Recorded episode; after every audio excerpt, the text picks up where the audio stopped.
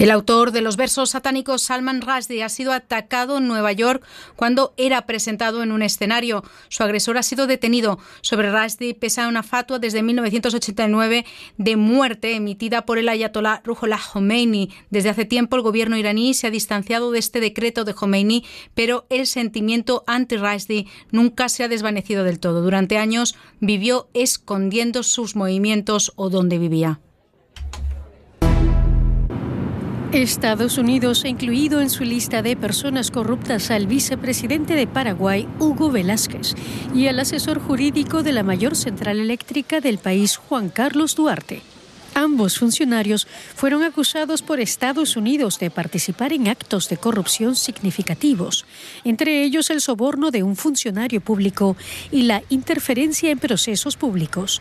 El vicepresidente ya ha anunciado que dimitirá a su cargo y la precandidatura a la presidencia del país. Una delegación del gobierno colombiano viajó a Cuba para reanudar el diálogo con el Ejército de Liberación Nacional.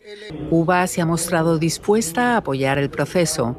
El nuevo presidente colombiano y antiguo guerrillero del M-19, Gustavo Petro, ha prometido establecer la paz total en el país. El expresidente colombiano Iván Duque sepultó las negociaciones con este grupo guerrillero emprendidas por su antecesor Juan Manuel Santos después de que se produjera un atentado contra una escuela de la policía que dejó 22 muertos.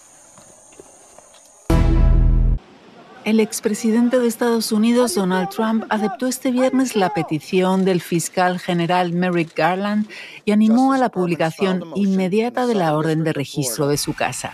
El registro del pasado lunes, que fue ordenado directamente por el fiscal, tenía como objetivo encontrar documentos clasificados sobre armamento nuclear que el exmandatario sacó de la Casa Blanca, según medios locales. Trump lo ha interpretado como un intento para evitar que concurra las próximas elecciones presidenciales. Los equipos de salvamento marítimo español socorrieron a 317 inmigrantes que viajaban en embarcaciones precarias en aguas del archipiélago atlántico de Canarias. Entre ellos hay una embarazada y un niño que se encuentra en estado crítico.